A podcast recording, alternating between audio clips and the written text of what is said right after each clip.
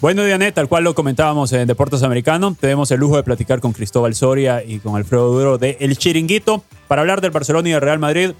Los saludo, gracias por el tiempo, Cristóbal, gracias por el tiempo, Alfredo. Claro. Sí, Diego, encantados. ¿Qué pasa con el Real Madrid? ¿Qué está sucediendo para esta temporada que viene, Alfredo?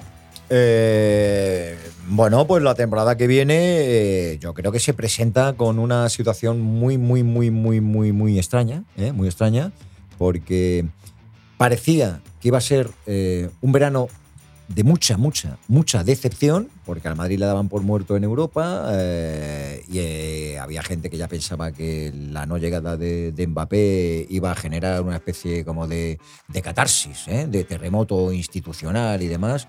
Y, y, sin embargo tenemos la sensación de que el Madrid está más vivo que nunca, el Madrid genera las ilusiones que ha despertado siempre y que no giraba la vida en torno única, exclusivamente a Mbappé, sino que la llegada de, de, gente que va a ser muy útil y que era muy necesaria para, para, para el equipo, eh, le van a dar sentido y continuidad a un proyecto de gente muy joven que creo que asegura ese dominio del Real Madrid como único rey de Europa.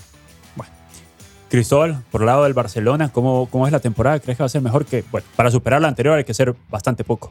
Exacto, yo estoy muy de acuerdo contigo. Yo creo que, que cualquier etapa anterior ha sido mejor que la que tenemos y de la que viene.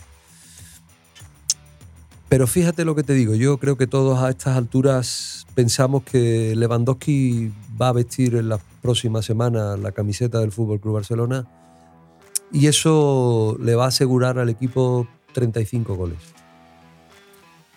Y eso puede hacer poner al equipo, no sé en qué punto lo debe de lo, va a terminar de poner.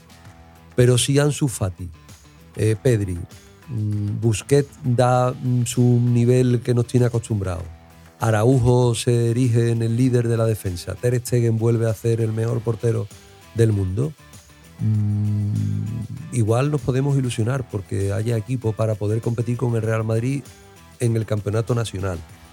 Porque a nivel europeo yo creo que el Madrid está muy por debajo de las potencias PSG, City, incluso Liverpool, incluso Chelsea. Y si hablamos de fútbol, el Madrid está muy por debajo. Si después metemos en la ecuación lo que yo llamo eh, fenómenos paranormales, pues cualquier cosa puede pasar. Pero yo creo que, que, el Barcelona, yo creo que Lewandowski le puede dar una, una vueltecita de tuerca más al proyecto y bueno, y si, y si Dios quiere, eh, podemos ver un equipo que igual puede empezar a competir otra vez por título. A ver, Alfredo, sin la llegada de Kylian Mbappé, ya con Rudiger, ya con Chouameni, ¿el Real Madrid llevará algún fichaje estrella para vender camisetas y para hacer un poco más de ruido mercadológicamente? Bueno, primero estoy, entenderás que me esté recuperando ¿Sí? del tremendo impacto que supone el haber escuchado lo que acabo de escuchar, que Madrid, que hace 10 minutos, que acaba de ganarles a todos.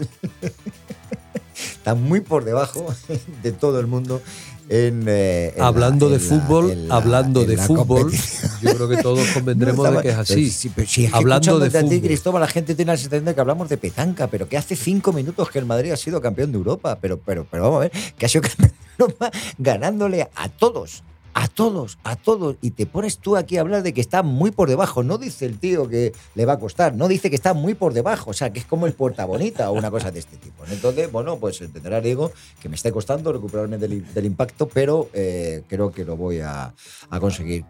No espero, no espero mucho más ¿eh? de, okay. de, de lo que pueda generar el verano, la posible llegada de algún jugador. Estamos hablando de un jugador. Eh, para acompañar a Benzema y a Vinicius en punta, básicamente. Sí. ¿no?